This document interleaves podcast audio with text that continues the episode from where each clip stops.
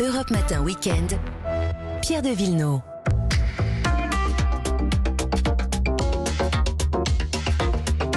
La santé tous les matins, le samedi avec Anne Le Gall. Bonjour Anne. Bonjour Pierre, bonjour à tous. Aujourd'hui, c'est la journée mondiale du diabète, maladie qui touche 3 700 000 Français. On va parler alimentation car c'est un outil essentiel pour lutter contre cette maladie. Oui, et voici trois règles d'or pour limiter les effets du diabète. Je vous apporte ces réponses avec l'expertise du docteur Olivier Dupuis, qui est chef du service d'endocrinologie et diabétologie Mhm. du groupe hospitalier Saint-Joseph à Paris.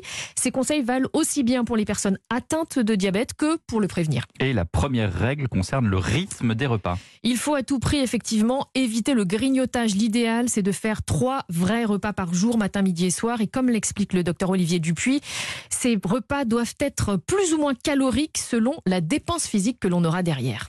Le diabète de type 2 est en fait une affection plutôt d'un trop grand apport de calories et pas euh, une maladie des gens qui mangent trop de sucre comme on l'entend trop souvent. Euh, donc euh, cet apport doit être plutôt fractionné pour éviter les grosses charges alimentaires en calories et notamment en glucose ou en féculents qui vont mettre en difficulté le métabolisme. Et la règle numéro 2, Anne, c'est de savoir composer des menus avec des féculents. Voilà, avec une assiette qui est, qui est variée, avec des protéines, des légumes, éventuellement un peu de gras, mais aussi 50% de Eh oui. féculents. Et attention, parce que 50%, on y arrive très vite, on a tendance à en consommer plus en réalité.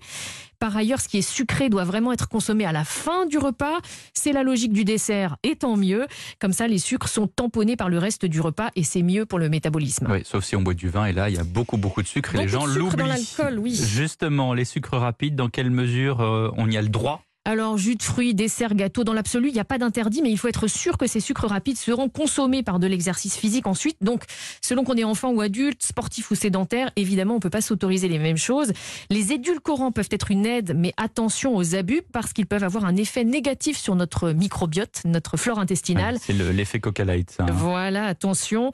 Tous ces conseils pour prévenir le diabète sont détaillés en ce moment dans des conférences vidéo gratuites sur le site internet de l'hôpital Saint-Joseph à Paris. Merci Anne Le Gall et à demain. À demain.